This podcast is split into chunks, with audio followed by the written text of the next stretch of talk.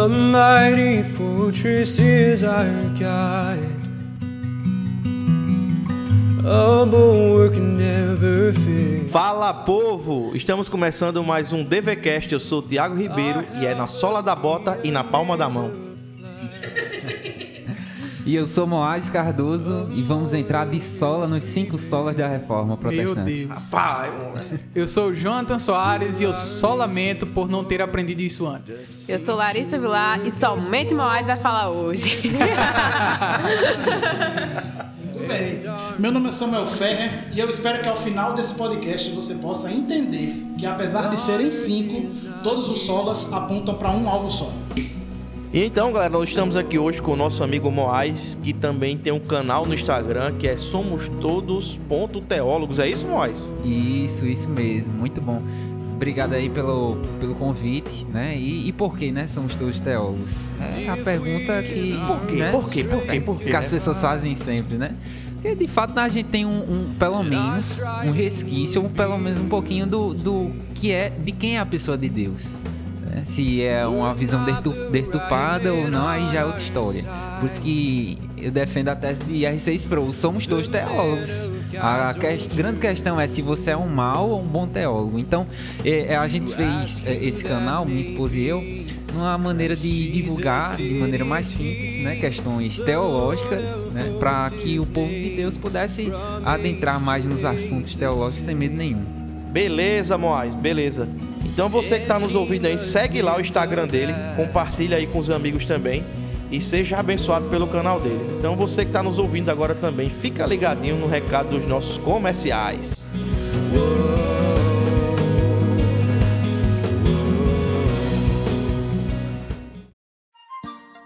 E hoje eu queria agradecer ao pessoal da Doxa Box, que é um clube de livros que tem abençoado a nossa vida. E se você também quiser receber todos os meses na sua casa uma caixa, que não é simplesmente uma caixa, mas uma experiência, você pode entrar em contato com a Doxa Box através do seu Instagram, que é DoxaBox, ou também através do site minhadoxabox.com.br. E se você também deseja ser um dos nossos parceiros, no descritivo desse podcast vai estar a nossa conta. Então você poderá nos ajudar a investir mais no nosso podcast, trazendo assim mais qualidade para você.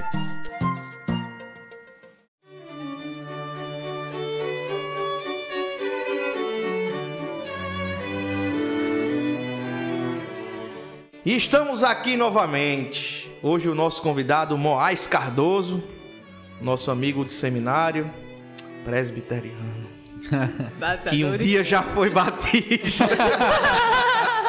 meu Jesus, o que fizeram com você, meu amigo Moaz? Eita, foi convertido, foi convertido. Não tem como não ter piada, não. Não tem como. Ei, e, o, e, o, e o massa que tem aqui na nossa bancada, Derek, que hoje ele tá faltoso, né, Derek? Ele era um presbiteriano e foi convertido e é batista. Hoje igual o nosso amigo Samuel aqui. Então ainda há esperança, viu, mais? Estaremos orando por você, irmão. Várias conversões rolaram esta noite. Pois bem, gente, a gente já tem tratado. é, e esse é o nosso vigésimo podcast, ó. Já esquecendo de falar algo tão maravilhoso. Aquilo que a gente começou tão despretensiosamente, né? É, sem recurso nenhum, sem estrutura nenhuma, ainda continuamos do mesmo jeito. Mas, Mas já seguimos. estamos é, no nosso vigésimo episódio. Uma salva de palmas aí, vai, meu milagre. Mas eu agradeço a você que tem nos, nos ouvido, né? Tem dado a audiência que nós temos hoje. São 20 episódios e mais de 1.600 é, audições, né?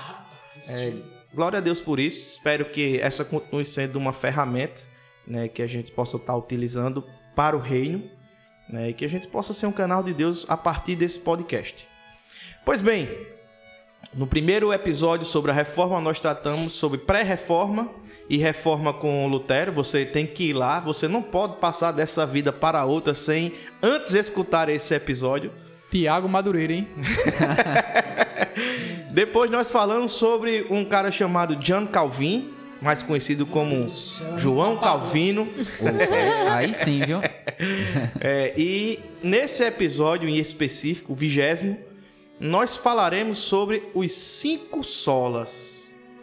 Mas o que seria os cinco solas, meu amigo Jonathan Soares e Moais Cardoso? Bom, eu vou começar aqui esse bate-bola e já já passo pro Moais. Eu acho que é interessante, como o Tiago colocou, antes de ouvirmos esse podcast, olharmos os podcasts sobre a reforma que nós gravamos anteriormente, né? Nós vemos ali que com Lutero, em 1517, né, ele dá literalmente o pontapé inicial da reforma protestante e ele, dentre as suas, todas as suas teses, né, todas as suas convicções, ele estabelece de forma talvez inconsciente ou, ou sem cunhar o termo né, que nós estamos trabalhando agora, ele estabelece ali um pouco do que nós sabemos sobre os cinco solas. A verdade é que não foi Lutero que nominou estes solas. Né? Alguns vão dizer que aconteceram 100 anos depois da reforma. É, é o Henry Kais, é o historiador, ele diz que isso ocorre ali depois do puritanismo e um pouco antes da contra-reforma. Mas enfim, hoje pensaremos sobre tudo isso, sobre um assunto muito legal. E eu quero passar a bola aqui para o meu amigo Moais. Analisando assim no, no, termo estritamente falando, sola, né, a questão do, é, do latim é somente ou apenas. Né? Então o foco do, dos reformadores então estava principalmente baseado no sola escritura, que isso desencadearia no, nos demais solas, porque a partir do acesso da escritura você vai ter acesso ao sola gratia, a sola fide, né, somente a fé, é, solos Cristo, somente Cristo Jesus, né? E o final, a finalidade, né? Soli Deo Glória, que é somente glória a Deus. Então, a, a questão dos solos é outra questão que a gente pode também colocar aqui, é a importância de que isso não é uma invenção da roda, né? Os reformadores eles estavam retornando a, a, a, aos princípios primordiais da fé, principalmente pela fé apostólica, e como os pais da igreja é, interpretavam as escrituras, indo direto à fonte, indo direto aos originais. Então é basicamente isso também que a gente pode colocar uh, como, como introdutório. Exatamente isso. É, tem que ficar bem claro para vocês que os cinco solas é um movimento pós-reforma, né? Nominalmente, né? Ele foi nominalmente é, é, estabelecido pós-reforma. Mas como o Ais bem falou muito também... recentemente, né? Pós-reforma e bastante recentemente, é. como termo. É, eu quero fazer também uma interrupção, porque Larissa falou algo muito legal. Um, não, não tem como fecharmos questão e dizermos quando os cinco solas, essa nomenclatura, ela foi uh, empregada. O que nós podemos dizer é que, por exemplo, o Henrique como eu já citei, quando ele, ele comenta sobre isso, ele vai falar ali que foi ali no Concílio de Trento, no movimento contra a reforma. Porém, alguns outros historiadores, que é o caso do Justo Gonzalez, ele coloca que isso só veio a ser colocado de forma contundente uh, no século passado, cerca de 100, 120, no máximo 150 anos atrás. Então, não temos como fechar uma questão sobre isso. O que podemos é concordar mais com a opinião de algum desses autores. É, e, e, e, esse não é o foco, né? É, é justamente colocar como sendo pós-reforma para que a gente possa situar durante a história, né? Uhum. E, e, muito bem colocado por mais, voltando o meu pensamento, em relação à sola escritura. Não era, como já disse uma vez, nominalmente essa nomenclatura que era utilizada por Lutero, né? Ele não, não, não inventou a roda, como você bem disse. Mas foi justamente nesse movimento de sola escritura que ele começou ali o seu rompimento com a estrutura católica romana, né? numa volta às escrituras. Isso aí é um fator muito importante para que a gente possa discutir agora entre a gente essa, esse primeiro sola que a gente vai estar tá colocando aqui, que é o sola escritura, né? E vamos, vamos a partir daquele texto que Lutero leu lá em Romanos, né? E aí eu pedi para que Simões pudesse comentar um pouco sobre isso. Qual foi a interpretação que Lutero teve a partir desse texto lá em Romanos. É, existem é, duas experiências na vida de Lutero que precisam ser destacadas. A primeira, quando ele se torna monge agostiniano, né? Quando ele está na estrada e vem aquela tempestade, trovões e tal, relâmpagos, e ele tem aquele medo todo é, ele reza para a ideia da promessa, isso, né? Da promessa, né? A Santa Ana que se de fato ela livrasse ele se daquela situação, daqui, ele se tornaria monge, né? Perfeito. Então, isso foi uma experiência bastante marcante na vida de Lutero. A qual ele adentrou na, na, na estrutura eclesiástica. Ele consegui, ele a partir dessa é, dessa situação e ele passou a ser monge agostiniano, né? A partir da promessa que ele tinha feito a Santa Ana. É, e outra experiência bastante importante na vida de Lutero é a experiência da torre, como alguns historiadores colocam, né? Que ele não conseguia compreender a, a justiça de Deus. Ele perguntava, né?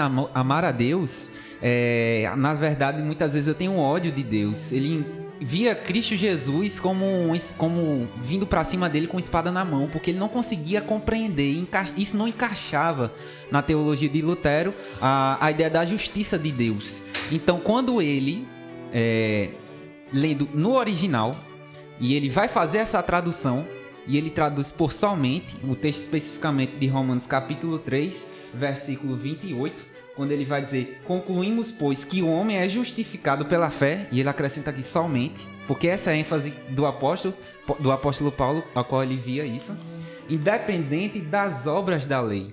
Então ele começou a ler isso, começou a entender um pouco mais do, do que é o justo viver pela fé, e a partir disso ele relata essa experiência, né?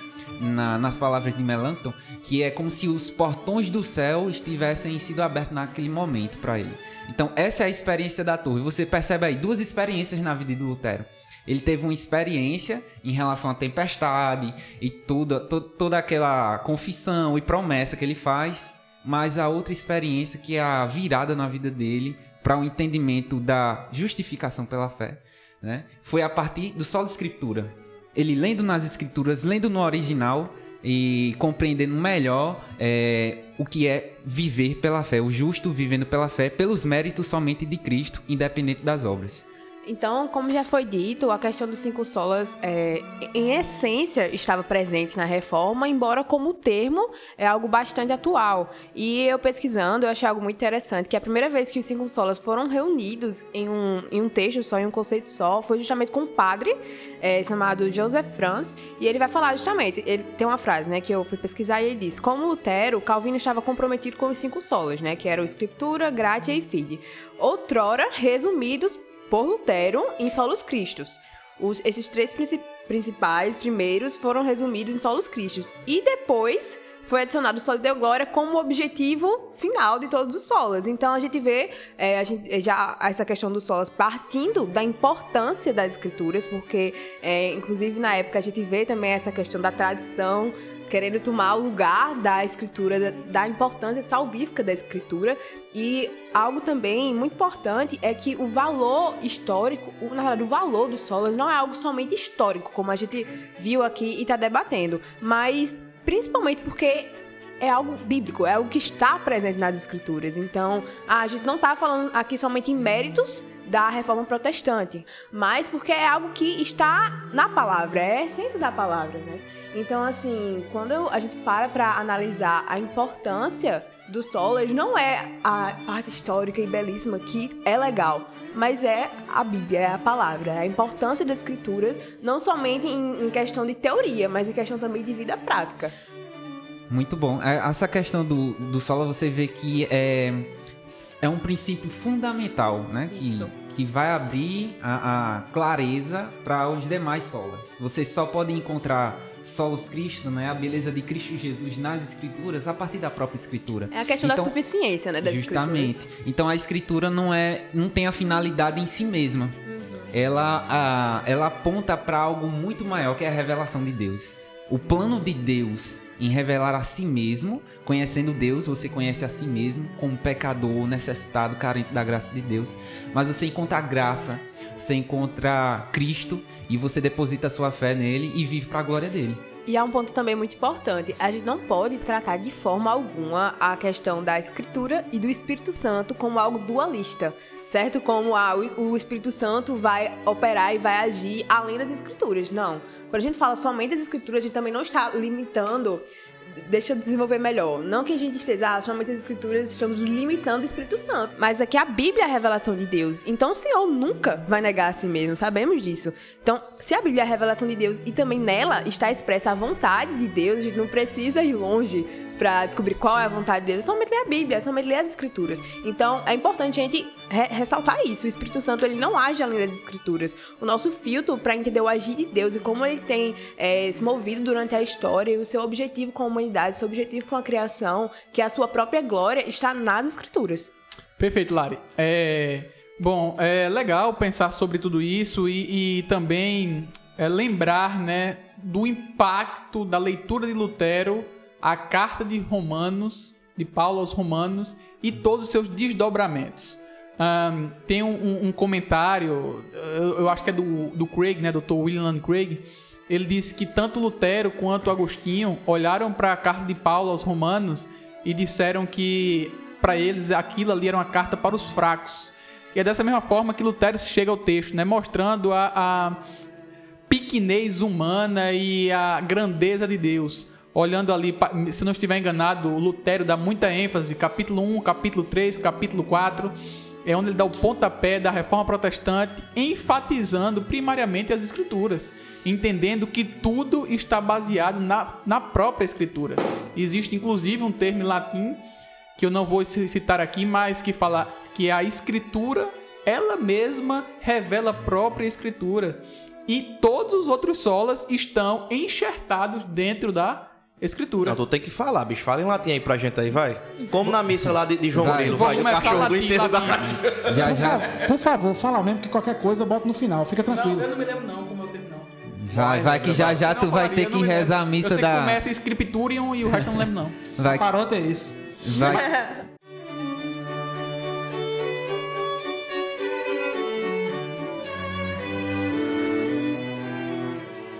E, e para fechar, né, o quanto que a escritura ela era fundamental para Lutero, vale ressaltar o quanto que as escrituras eram importantes para Lutero. Principalmente porque também ele tinha os textos originais, como Moais colocou, ele fazia uso da Vulgata Latina. E o interessante disso tudo é que Lutero ele cunha todas as teses, prega lá nas portas, e agora, depois de, sei lá, 200, 300 anos do movimento de contra-reforma, isso tudo está sendo suscitado. Por quê? Porque a Igreja Católica, mais uma vez, está apelando para a superioridade ah, além das Escrituras e os reformadores que bebem da fonte de Lutero estão retornando para elas, mostrando, mostrando que a Igreja Católica ainda continua com alguns erros. É, isso foi desde o período medieval da Igreja Católica, né? Quando foi, quando foi colocado que a Igreja, a tradição católica, a tradição da Igreja tem superioridade em relação à revelação, né? É, coloca a revelação como sendo em segundo plano e a tradição em primeiro. Por isso que é importante, e a gente está falando justamente sobre isso, sobre a revelação da- de Deus acerca da sua palavra e a inerrância dela, né? Uma vez que Deus se revela também através das suas escrituras.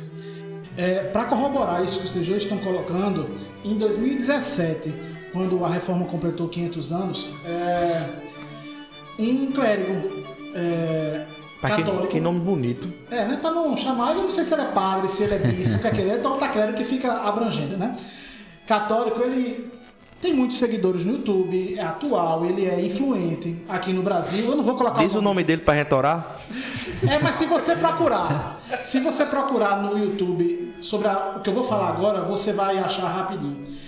Ele está argumentando num vídeo de 7 minutos como a autoridade que a Bíblia tem veio por conta da autoridade da igreja. Segundo a doutrina católica, isso está corretíssimo. Dentro da doutrina católica, tudo faz sentido o que Ah, ele o fala. pensamento dele tá correto. dentro da que- doutrina católica. Exatamente, dentro da doutrina católica. Mas parece que a leitura bíblica não foi muito efetiva no momento de fazer um comentário como esse. É, ele argumenta que a igreja surgiu antes do que os livros do Novo Testamento e faz várias argumentações que podem até fazer sentido quando você escuta alguém preparado como ele falando. Porém, é, lembremos sempre, toda a escritura foi inspirada por Deus, foi colocada por Deus, independente da igreja já estar existindo ou não, ela é superior à, à própria tradi- à tradição da igreja e a gente percebe com uma fala como essa que até hoje a igreja católica permanece com a mesma ideia do que aconteceu antigamente. Isso, Na verdade, isso era, era o meio de captação de recursos da igreja, né? Uma vez que se a igreja ela nega isso, ela vai negar, né? Ela vai- quer, quer dizer, ela vai fechar as compotas do céu em relação ao seu cofre, né? Então a igreja, ela construiu seu império em cima disso, né? Em cima da tradição, né? E colocando de lado a inerrância das escrituras. Uma pergunta que a gente pode fazer e para melhorar um pouco essa questão do pano de fundo histórico, né, de como su surgiu o Sola Escritura, esse slogan, para resumir, é, é importante fazer a pergunta: o que são as Sagradas Escrituras? Como é que a gente deve encará-la? Né? Essa é uma pergunta interessante. Muito Por quê? bom, mas muito bom. É, Lutero e os reformadores, com essa ênfase no solo escritura, encarava a escritura como a única revelação especial escrita de Deus. Só que a, a Igreja Católica, além da escritura que colocava, colocava também a tradição. Autoridade papal, né? papal, Os concílios. Então, é, uma- é, ainda continuando nessa questão do, do pano de fundo histórico, o Concílio de Trento foi a resposta né, a Lutero. Na quarta sessão, é, o que alguns teólogos católicos pensaram, na maneira como eles elaboraram um esboço do que falar em relação à sola escritura, que somente a escritura é a revelação especial de Deus, né? Claro que tem as revelações de Deus, né? A gente sabe que tem a revelação natural de Deus que todo homem pode conhecer e se torna indesculpável, como diz Paulo em Romanos capítulo 1. E os céus proclamam a glória de Deus, o firmamento 19, anuncia né? as obras de suas mãos, né? Então, isso é a revelação geral de Deus. Deus se revela dessa forma. Mas tem uma revelação especial, que é Cristo, Jesus, como o autor Hebreus fala, no capítulo 1, versículo 3, que anteriormente ele falou para profetas, né? Agora falou es- especificamente pelo seu filho. Mas também ele deixou registrado isso, né? Na aliança, nas alianças que Deus faz, sempre há uma necessidade de registro disso. Deus fez isso na aliança mosaica, próprio Deus escrevendo nas tábuas da lei. Tem o testamento também, essa necessidade com os profetas, com os reis, a ascensão dos reis, né? E no Novo Testamento não é diferente.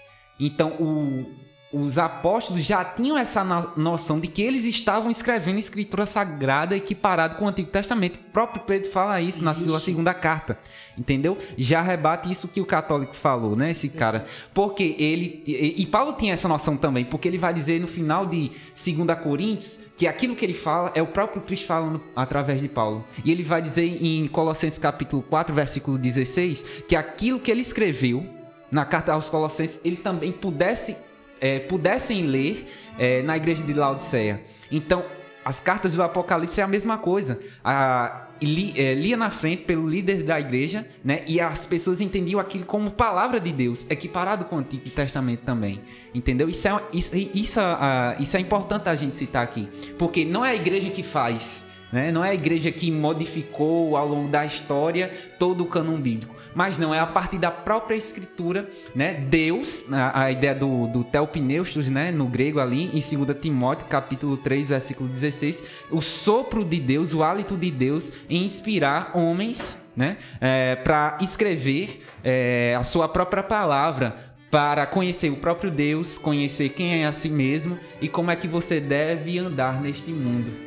Eu preciso abrir um parêntese de propaganda própria aqui. Se você quer entender um pouco mais sobre revelação de Deus, o episódio 3 do nosso podcast está lá falando sobre isso também, viu? Esse homem é bom, viu? Fala galera, voltei aqui, apareci do nada. É só pra fazer um parêntese no que diz respeito ao cânone bíblico. Que apesar de ter sido fechado no século 3, 4, não lembro agora, 300 e alguma coisinha. Mas, como o próprio Moai já falou, ela- as escrituras eram lidas na própria igreja. E quando se fechou o cânone, meio que já tinham certa eh, noção de que aquelas cartas paulinas, os corpos paulinos, os evangelhos, aquilo realmente ali expressava a palavra de Deus. Não foi nada que foi tirado do além ou da voz da sua cabeça, né? É algo que já era costumeiro da igreja de dois, três séculos já de leitura da palavra no- na- na- nos cultos públicos. Rapaz, alguém falou, eu escutei. Vocês escutaram aí? Uma voz do Seja bem-vindo, Derek. Muito bom isso que o Derek falou, porque a, a, a expressão que os pais da igreja usaram no- ao longo do- dos concílios, né? é, era a expressão latina recipimus, que significa recebemos. Ou Seja... seja, o homem é bom, de verdade, viu, Jonathan? Estamos aqui só escutando. Ou seja, eles não estavam é, selecionando a partir do próprio entendimento deles de maneira lógica, o que o coração. Ah, meu coração tá falando isso, então eu vou seguir isso daqui, não. A ideia do cânon, né, a vara de medir, é. É para ser escolhido os escritos do Novo Testamento ali, na, naqueles concílios do pai- dos pais da igreja, por quê? porque já tinham essa noção de que já se falava a partir da própria igreja, é, estavam de acordo com os outros escritos da Bíblia, não, não eram disso- dissonantes, né? não tinha essas divergências. Então ali eles só receberam, eles não inventaram nada, eles só receberam ah, aquilo que Deus tinha preparado para eles também. Ou seja, então a gente vê a ação de Deus tanto em inspirar na escritura, como também de preservá-la ao longo da história. Então não foi a igreja que inventou isso e vamos decidir, né? Tem esse negócio de código da Vinci, um, um- um- aquela teoria é, toda toda é, Fantástica. fantástica, né? Que a gente vai ah, encontrar em alguns, em alguns lugares. Prefeito, é, infelizmente essa ideia católica, e aí eu todo respeito a você que está nos ouvindo que é católico, mas a ideia de que é, a igreja se sobrepõe à autoridade da palavra, porque foi a igreja que disse quais seriam os livros que estariam no cânon bíblico, é uma ideia que é uma ideia muito perigosa, porque começa a colocar é, abertura para a igreja dizer que é possível ser colocado mais coisa, que é possível se retirar a partir de agora alguma outra E coisa. que assim foi feito pela própria Igreja Católica, né? Você, mas- vê aí até, até a questão da, da, da, da divindade mariana também, né? Isso, mas o, o- o ponto é você chegar numa- no século XX e dizer algo assim, é você colocar em, em perspectiva ou em ou colocar em expectativa que nova revelação divina vai aparecer. Afinal de contas, a igreja ainda existe. Já que ela tem autoridade sobre a escritura, por que não- a igreja não pode é, receber uma revelação especial de novo e adicionar? É, e a partir disso, você começa a enxergar os problemas que Lutero enxergou, que os pré-reformadores enxergaram. E, e eu vou começar já a falar a partir de agora. Quando você começa a ler a Bíblia de verdade, quando você começa a estudá-la, aí você começa a perceber que não tem nada a ver com isso aí. E fazer oração também, né? Ler- É, algo interessante, né, que eu fiquei pensando enquanto vocês falavam é, dessa questão da igreja e da escritura, é que quando a gente para pra, assim, analisar, ah, mas a, a tradição vai ter autoridade maior do que as escrituras porque foi a igreja que, né, vamos dizer, fechou o cânon. A gente tá esquecendo de quem é o centro das escrituras, na verdade, né? E a gente já entra pra, um, pra uma questão é, de como os cinco solas, eles estão, em essência, reunidos, porque só os Cristo, só os Cristo tem poder para nos salvar. E a revelação da sua salvação está justamente é, em Cristo, né? O próprio Deus fazendo carne, vindo entre nós, mas também registrado na Escritura. Então, quando a gente vai lá para Romanos e a gente vai ver Paulo falando da depravação do homem, a gente vai ver Paulo falando da lei, de como a lei ressalta o nosso pecado, mas que por ela ressaltar o pecado não significa que a lei é má. Sim, mostra a maldade que há no homem. Então, quando a gente vai ver Paulo desenvolvendo tudo isso, ele vai chegar no, no final do capítulo 7 e vai dizer: Miserável ser humano que sou. Quem poderá me libertar do corpo desta morte? Graças a Deus por Jesus Cristo, nosso Senhor, de modo que eu mesmo, com a razão, sirvo a lei de Deus, mas com a carne a lei do pecado. Então a gente vai ver que o centro das Escrituras é Cristo. Então, fazer uma afirmação como esse padre fez é esquecer quem é o centro das Escrituras, é esquecer o motivo pelo qual o cânon ele foi analisado, para ver se realmente tinha o quê? A revelação, a verdade bíblica de Cristo se revelando, porque Cristo não está só no, no Antigo, no Novo Testamento. Inclusive a gente tem um podcast falando aqui de cristologia no Antigo Testamento. Se você quiser saber mais sobre isso, também vai lá conferir. Então é muito interessante a gente também pensar de como os cinco solas nesse aspecto vão se complementar, entre aspas, né? Eu vou entrar de solo agora. Vamos mudar o solo? Vamos falar agora. Vocês estão falando só sobre Cristo, vamos entrar no solo Cristo, né? Solo Cristos, somente Cristo. E o episódio 9, viu? Cristo no Antigo Testamento. Só nas referências.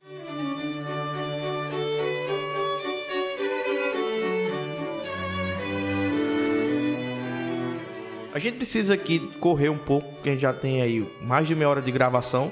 Vamos explanar aí um pouco, fazer um resumão. Vamos deixar para o nosso convidado Moraes falar sobre os solos restantes e deixa o solo da glória por último para a gente finalizar aqui o nosso podcast. Com certeza.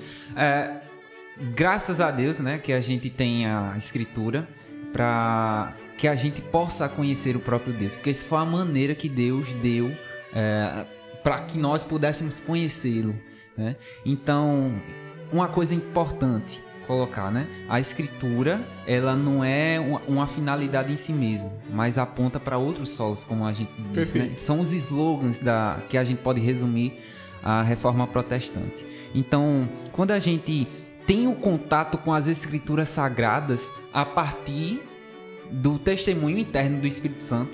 Isso é algo muito é, disseminado por Calvino, né? Ele conhecido como teólogo do Espírito Santo, fala que por lógica você não, é, você pode chegar assim nas escrituras, tentar fazer é, é, aquela dedução lógica de querer é, dizer que ela é a palavra de Deus, mas você não vai. Isso não é questão, não é um livro meramente humano. É humano sim, porque Deus usou homens, mas acima de tudo tem sua fonte primária em Deus. Então você precisa do próprio Deus para para entender a palavra de Deus. Então, entendendo a palavra de Deus, qual é o assunto principal dela, né? Como é que a gente pode entendê-la, na verdade? Tudo aponta para Cristo.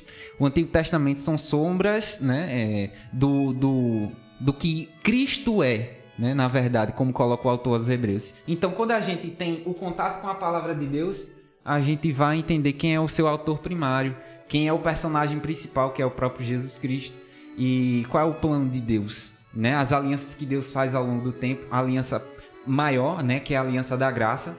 E a gente já pode já entrar no, no sola gratia, né? Que a vida cristã, desde, os, da, desde o início, na sua conversão, e até a continuação na santificação e a finalização na glorificação, é tudo por meio da graça. Então a gente recebe a graça mediante a fé. Então somente a fé, porque como diz John Stott, a fé é a mão aberta esperando a graça. Então, são são intimamente ligadas uma com a outra. Você só vai depositar toda a sua confiança em Cristo porque você não tem mérito nenhum em si mesmo. Você percebe que é por graça a salvação em Cristo e você percebe que também tudo é com finalidade em glorificar Cristo Jesus no final das coisas. É, e antes de, de caminharmos né, para nossa conclusão, eu queria dialogar um pouco sobre alguns desses solas que foi falado aqui por Moais primariamente pelo somente Cristo, né? O quanto que quando cunharam esse termo, uh, uh, pensaram em primariamente fundamentar uma doutrina e ao mesmo tempo fazer uma crítica ao movimento uh, de contra-reforma. Porque ao passo que a Igreja Católica afirmava que a salvação era por meio das obras, dando ênfase às indulgências, esse, esse sola vem para dizer que a salvação é somente por meio de Cristo. Como Moaz bem colocou, que depois né, né, vem somente a graça, que também é proveniente de Cristo. Então, como eu coloquei no começo, todas as coisas estão meio que interligadas. E nós precisamos ter a plena compreensão que isso fundamenta e resume uh, e é colocado talvez como os pilares, como os cinco pilares da fé cristã. Então precisamos ter isso de forma bem enraizada em nossas metas. Algo interessante dentro do Sola Gratia é a gente entender que não é pela capacidade humana. E se a gente for trazer para a atualidade, não vai ser pelo emocionalismo, não vai ser pelas técnicas, não vai ser pela desenvoltura do pregador, não vai ser pelas estratégias humanas que o coração do pecador vai ser alcançado. Não, porque a fé, ela não vem da nossa natureza caída, ela não nasce da gente. A fé é dom de Deus. Então, isso que, que Moés falou, eu não lembro quem foi que tu citou, mas que a fé é as mãos abertas esperando a graça, isso eu nunca tinha ouvido. Eu achei algo sensacional. E até porque se a gente for lá para Romanos 9, quando Paulo ele vai estar citando Moisés, Deus ele vai dizer: Eu tenho misericórdia de quem eu quiser ter misericórdia. Então, não é algo que está inerente a nós, é algo totalmente do Senhor. É somente a graça dele que vai nos salvar por meio da fé. E algo que eu acho mais interessante ainda nessa questão da fé é que o Sola Fide ele não nega em nenhum momento a importância das obras. É importante a gente ressaltar isso, mas mostra que as obras, elas são consequência de um coração que foi regenerado pela graça do Senhor. Justamente. algo importante assim também em, em, analisar no contexto da reforma é, era a expressão que é hoje, até usada até hoje, né, pelos católicos, a questão do mediador. É, Cristo não, é, Cristo é o nosso mediador, né, entre Deus e os homens, como disse Paulo em, a Timóteo, né? Só que para o catolicismo existe vários mediadores. Maria é um deles, né? Você se chegar a, a, até Deus, né, de, a partir de um pecador, né? Como é que isso pode acontecer? E a, a, maneira também do confessionário, do padre, né? Você confessar os seus pecados e ali é absolvido também. Então, isso aplicando hoje pessoas vêm, gurus da fé hoje também, né? Pastores, ah, o pastor falou, o pastor fulano de tal falou, então tá falado. Pessoas querem, é, querem colocar, né? é, a ideia também do dízimo, né? Se você não der o dízimo, você vai pro inferno hoje. Como muitos pastores, neopentecostais, enfim, tentam anga- angariar seus recursos, né? De toda forma, dizem isso e os fiéis é, pegam isso como verdade. Então você já não tem é, a- aquela ênfase no Cristo, no Cristo Salvador, que o que vem pela sua vida é por meio da graça dele, né? Enfim, isso é algo importante também pra gente se- citar, né? É, eu quero só pegar um gancho no que Moisés acabou de falar, né? Sobre mediador. Ahn, Oséias, eu acho que é capítulo 4, versículo 6, diz que o meu povo perece por falta de conhecimento. O próprio Jesus diz: Eu sou o caminho, a verdade e a vida. Ninguém vem, ninguém vai ao Pai a não ser por mim. Né? Ahn, a ideia de colocar ah, intermediadores na, no- na salvação, nesse aspecto soteriológico, é, abrindo aspas, é uma loucura. Né? Na, na verdade, não. É uma heresia. Que loucura. Eu acho que vem de uma tentativa do homem de tentar alcançar a Deus, né? Só que o evangelho não é isso. Na verdade, para o catolicismo romano, ah, o Kyrios, a mesma expressão Kyrios de Senhor que é utilizado para o Cristo, é utilizado também para Maria, né? A Nossa Senhora, né? Ali é o Kyrios também. Quem aqui nunca se deparou com adesivo, né? Peça à mãe que o filho obedece, né? Numa tentativa de querer eh, tirar a autoridade e tirar a cristocentridade de toda a história, de toda a escritura. Mas aí é um problema, né? Porque a- a- a- se um erudito afirma isso, ele está literalmente dizendo que ele não conhece línguas originais ao dizer que o nome de Maria ali por trás, em grego, está com o mesmo, ah, com o mesmo referente do de Jesus, né? Não, mas aí vem não do texto bíblico, mas isso aí da tradição, né? Aí- Não, então, é, aí é onde- exegese, né? É Aí- heresia. Aí isso é um exegese, Mariolatria, né? A famosa, né? Perfeito. E no primeiro podcast a gente falou aqui que existem muitas características que existiam na Igreja Católica da, do século XVI que existem hoje nas igrejas evangélicas, principalmente neopentecostais. É, e uma delas é essa. Agora eu tô sentindo a sala esquentando, viu? E uma delas é essa, a não, o não estímulo à leitura bíblica. Assim como você colocou, Jonathan, Oséias, é, no livro de Oséias é revelado quando Deus fala que o povo perece por falta de conhecimento. É, e sobre essa igreja neopentecostal a gente pode falar, porque já falou várias vezes. Quando você pega uma igreja universal com o bispo Ed Macedo falando aquela quantidade de coisas e você percebe que os seus fiéis Mas ali não é considerado igreja evangélica, não. Pelo menos eu não é- considero Segundo o meu É a professor empresa, de né? seitas É. e heresias, ali uma seita. Ô, ô Thiago, É nós não, nós não consideramos assim. É óbvio que o próprio Deus não considera ela como igreja, a igreja e o corpo de Cristo. Mas a sociedade assim o compreende. Então precisamos A entender. sociedade é caída. Tudo bem, assim como nós também éramos. É, então, quando o Bispo de Macedo é, na e todos os seus obreiros começam a falar aquelas heresias, é, porque aquilo não é só um erro teológico, é uma heresia. É, e você começa a perceber que os seus fiéis encaram aquilo sem problema nenhum, é porque claramente não leem a Bíblia e não são estimulados a fazê-lo. Aí você percebe que aparece um ou outro que Deus usou efetivamente aquele obreiro para despertar é, a vontade de buscar ler a Bíblia. Que você vê, quando ele começa a ler a Bíblia, ele fala: Cara, eu estou no lugar errado. Eu preciso começar a procurar um local que consiga me dar um alimento mais punjante, como está escrito lá em Hebreus. Então, vale a Bíblia. Fazendo. E faça a oração. Fazendo esse paralelo, né, com o, o século XVI com o século hoje, o século atual, né, a gente percebe a necessidade da reforma também, né? Porque é, lá você via a ênfase na salvação eterna. Por isso a venda das, das indulgências, né? A salvação para sair do purgatório e ir direto aos céus, né? Caindo a moedinha na caixinha, logo logo a sua alma vai para o céu diretamente, como a musiquinha de John Tetsu, não é? Então, hoje o foco é diferente, sabe que é pior a maneira como eles estão buscando a, a- a fé, a religião, né? Porque o foco não está na salvação eterna. Não é essa é esse medo na na justiça de Deus, um Deus santo que pune pecadores, né, de maneira justa. Hoje é você vai à igreja, você vai ali em busca de fazer o reino, né? Construir o reino não lá, né? Se- Mas se- fazer o reino aqui agora. É, se, se a venda da indulgência era pelo terreno no céu, hoje a igreja é o terreno aqui na terra, né? Justamente, você vê a, a, a discrepância que ficou pior. Pois né? é, e a nova teologia que existe hoje em dia com aqueles com os novos pastores coach começam a colocar até tirar Deus da história, mostrando que você é capaz, você consegue, você consegue ter uma vida próspera, é uma vida feliz. Não, numa tentativa deles quererem tirar Deus, mas é impossível.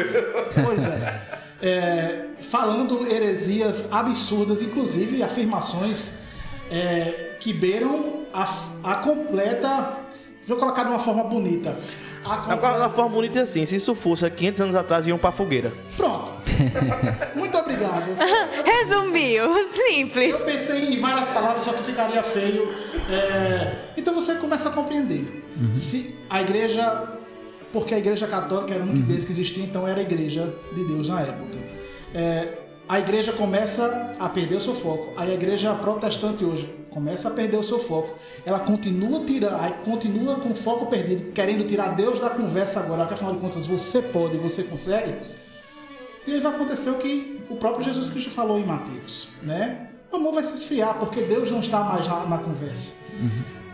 A gente vai começar a falar agora, é, para terminar, sobre o, o só a Deus, a glória,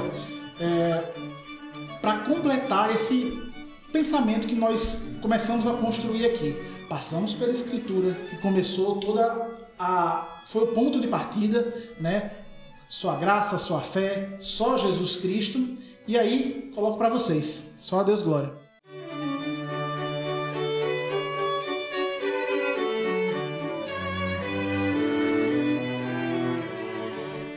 É, a- isso é muito é, é, bem colocado na teologia de John Piper, né? Quando ele diz que o zelo que Deus tem pela sua própria glória e ele não divide isso com ninguém.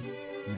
Então, quando a gente vai ver hoje fazendo esse comparativo, né? As pessoas buscando a glória para si mesmo, né? A, a- hoje a sociedade visa sempre o, o seu o seu bem-estar acima de todas as coisas, a felicidade acima de tudo. Sofrer, não, não. Fracassado é aquele que sofre, que chora, enfim. Mas quando a gente vê que Deus, ele vai buscar a sua própria glória, independente do que aconteça conosco, e a gente vai a- a- analisando como um todo, né, na vida cristã como um todo, desde a eleição até a glorificação, como Paulo vai colocar em Romanos capítulo 8, tudo vai convergir para a glória de Deus. Deus vai fazer conforme a vontade dele, porque todas as coisas, Deus vai fazer com que todas as coisas cooperem. Não é que todas as coisas cooperem de maneira mística, solta na história. Mas Deus, como autor da história, autor da nossa vida, é, como tapeceiro que é, então ele vai moldar-nos na maneira como ele quiser. Se é sofrimento, se é vitórias, muitas vezes, se é- são fracassos ou não, mas isso vai acontecer tudo para a glória de Deus, porque esse é o- um, um dos termos unificadores das Escrituras. A glória de Deus, o avanço do seu reino, né? As alianças que Deus faz, tudo para a glória de Deus. E é isso que Paulo fala em Romanos capítulo 11. Isso. E, e importante desse ponto é que quando a gente coloca só a Deus glória, a gente é, pensa só em Deus Pai. Mas é só a Deus, o Deus Trino. Onde você Exato. começa a perceber em toda a Bíblia, e lembre-se, a Bíblia ela mostra uma parte pequena do nosso Deus, que fala sobre toda a história da redenção. Deus é muito maior do que essa história só da redenção. É um relacionamento que ele quer ter com uma pequena parte da sua criação, que é o ser humano. É isso que a Bíblia é, relata, né? Mas o Deus Pai, o tempo todo buscando glorificar o Filho e o Espírito Santo, o Filho aos outros dois, o Espírito Santo buscando glorificar o Deus Pai e o Deus Filho. Se o próprio Deus dá a glória entre si, dentro da Trindade. Ah, mas como é que funciona a Trindade? A gente conversa depois. Mas se o próprio Deus demonstra que ele mesmo busca se glorificar na dança, na economia da Trindade, cara, pelo bicho, como é que você ainda vai dizer que não é possível ser feito, que não se deve ser feito? Muito E bom. afinal, a glória de Deus, porque a salvação pertence a Deus, foi realizada por Deus e, obviamente, é para a sua glória. Então, quando a gente também pega essa questão do solo de glória em, em termos práticos, é pra gente ver as nossas vidas, tudo que a gente fizer pra glória de Deus, inclusive o nosso culto. E não tô falando de uma reunião somente entre pessoas, tô falando do nosso culto racional. No momento que estamos realmente adorando e não somente cantando músicas, mesmo que não haja música, nossa adoração a Deus deve ser para a glória dele. Não a gente tentando buscar uma espiritualidade terrena, entendeu? É uma espiritualidade que é só um somente um status, né, de ser alguém é, de que é somente um status de ser alguém visto como uma pessoa religiosa e hoje em dia ser religioso não é, nem é algo mais julgado como algo bom, né? Então, quando a gente para pra pensar em tudo isso, vamos chegar sempre à conclusão que só ao Senhor pertence a salvação, então somente a Ele a glória. Exato, né? Somente a Ele a glória, como vocês todos colocaram. Eu quero aqui concluir a minha participação e passar depois para o Tiago, compartilhando algo que, que eu acho que é bastante pertinente, né? Deus é glorificado em nós, não o que o Piper, não vou falar o que o Piper sempre diz, mas Deus é glorificado em nós quando a graça nos alcança e nós somos salvos, e Deus também é glorificado naqueles onde ele derrama de sua ira e a sua justiça é satisfeita com a condenação daquele ímpio. Então Deus é glorificado, seja na eleição para o céu, para a eternidade com ele, quanto como para a condenação eterna para o diabo e os seus anjos. Então Deus é sempre glorificado. Faça chuva, faça sol, Deus é glorificado. E é isso, gente. Nós chegamos ao final do nosso podcast. É, queria agradecer mais uma vez ao nosso amigo e irmão Moais. Que Deus abençoe a sua vida. E ficamos por aqui. Um grande abraço a todos vocês. Muito bom, gente. Obrigado por, pelo convite. Espero que Deus seja glorificado nisso tudo, porque Amém. esse- que isso seja o nosso foco, assim como Paulo diz em Gálatas capítulo 6, versículo 14, né? Que longe dele esteja a gloriar em qualquer outra coisa que não seja na cruz do nosso Senhor Jesus Cristo. Que esse também seja o nosso propósito e esse também seja o nosso foco. Amém, irmãos. É, muito obrigado, gente, por nos ouvir. É um prazer mais uma vez estar aqui com vocês e aguardo vocês no nosso próximo podcast. É isso, galera. É sempre um prazer estar aqui e até a próxima. É isso aí, pessoal. Mais uma vez, Leia a Bíblia e faça oração. leia a Bíblia, faça oração. Não se- pode faltar. Isso. Aquela musiquinha das crianças, né? Leia a Bíblia, faça uma oração se quiser crescer. É. Ô, Moisés, ô, mostra, dando direto pra tu, isso pra começar a orar. E antes da gente finalizar, eu queria fazer uma indicação de um livro que é A Chama Inextinguível, Descobrindo o Cerne da Reforma, de Michael Reeves, publicado pela Monegismo. Outro muito bom é, é Conversas à Mesa, é, do Lutero, que é também da monagismo. Vale a pena a indicação. Bom, eu indicaria a Santidade de Deus, que ele tem de, de R6 Pro, né? Que ele tem um capítulo específico falando da experiência de Lutero em relação à sua conversão. Ele dá um panorama bem breve sobre a como foi a, a conversão de Lutero, sobre essa questão da reforma protestante. Então, eu indicaria a Santidade de Deus, porque também abarca toda, todos os solas, mas principalmente a questão da santidade de Deus, caráter de Deus e a sua glória. Amém. Eu, Então, eu e Samu que indicamos a Bíblia. e façam uma oração. São crentes. Show de bola. Livro de Levítico. E Jonathan, não vai falar. Não Eu vai... indiquei Conversas à Mesa com Lutero, da não, não, não vai falar em latim não? Não, não, não me lembro não, irmão. Não, Fia. Não. Não. Ele só sabe grego. Eu, eu não vai- tenho tanta, tanta, como é que eu posso dizer, meu vocabulário não é tão elástico quanto do meu amigo Moaz, não. Eu Não. esqueci de, de estudar isso no seminário, Você vai ter que rezar a missa da cachorra do Major Antônio Moraes, meu amigo. Literalmente latindo? Então é isso, gente. Fique com Deus e fui!